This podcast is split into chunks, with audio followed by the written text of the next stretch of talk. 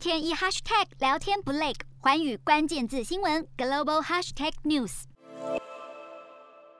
中国和菲律宾在南海再度发生了冲突。十一月十六号，菲律宾军方补给船在前往南沙群岛的仁爱礁要进行物资运补的时候，遭到了中国海警船的水炮攻击，导致运补的任务没有办法完成。而菲律宾国防部长表示，已经指示军方运补船只重新返回仁爱礁，并强调这一次中国不会干预。而对于中国的挑衅举动，美国、加拿大、德国、日本等国都表达严正关切，更呼吁中国必须要遵守国际海事法以及二零一六年的南海仲裁裁决。菲律宾国防部长强调，从水炮事件发生后，他和中国驻菲大使一直保持对话，也重申这个行为已经侵犯了菲律宾在南海专属经济区的主权。而随着菲律宾恢复了运补任务，中国海警船的动向也让各界关注，瞄准新南向商机，剖析东南亚发展。我是主播叶思敏，